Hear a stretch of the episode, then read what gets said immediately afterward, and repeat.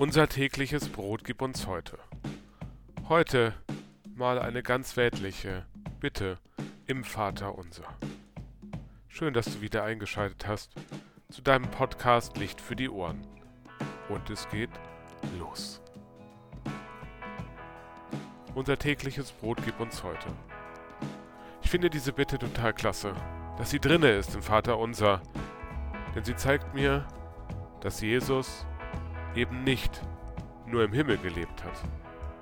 Es gibt ja nicht nur Manna und nicht nur heiliges Brot, nicht nur Steak oder vegetarische Würstchen oder Fisch. Ganz einfach. Ganz einfach ist das Vaterunser gestrickt in dem Sinne. Es fängt nämlich im ganz Kleinen an. Unser tägliches Brot gib uns heute. Brot brauchten auch schon damals die Leute, um satt zu werden. Auch heute noch freuen wir uns über frisches, tägliches Brot. Vielleicht mit Butter versehen. Gar nicht viel drauf. Und trotzdem macht es irgendwie satt.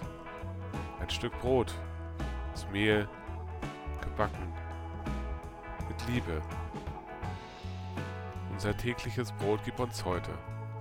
Gott weiß davon, dass wir zum Leben halt nicht nur geistliches Wort brauchen, sondern auch Nahrung, Kohlenhydrate und etwas, das die Seele und den ganzen Körper anspricht.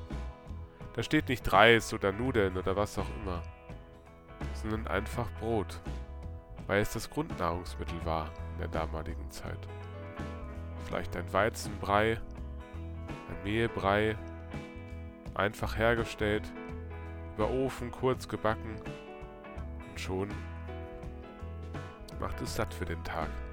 Gott setzt da eben an, wo jeder abgeholt wird. Unser tägliches Brot gib uns heute. Gott, darum bitte ich dich, dass kein Mensch mehr hungern muss in dieser Welt, dass jeder Mensch sein tägliches Brot empfangen kann, egal wie arm oder wie reich er ist. Du sagst, jeder Mensch verdient sein täglich Brot.